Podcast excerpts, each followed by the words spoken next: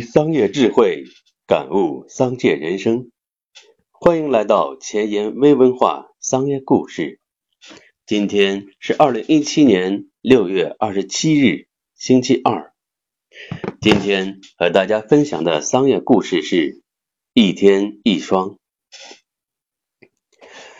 有个男生一天去买袜子，他来到卖袜子的摊前，说。买两双袜子，卖袜子的很热情的招待他，然后说：“你多买一点的话会便宜点，也免得你天天去洗。如果你买三十双，这样一天一双，一天一双也很方便。”男生一听觉得可以，就买了三十双。同种颜色、同种款式的袜子，然后他就一天换一双，一天一双。过了几天，他的同桌用一样的感觉看着他，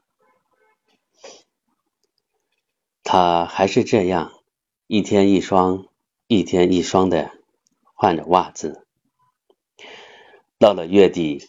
他的同桌实在忍不住了，用鄙夷的眼光看着他说：“你恶心死吧！你一个月你就不换一双袜子？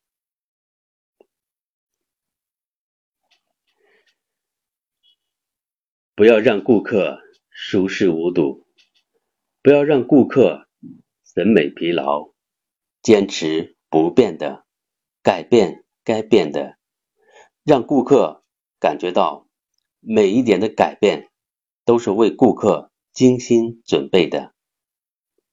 好，今天的商业故事和大家分享到这里，启迪商业智慧，感悟商界人生。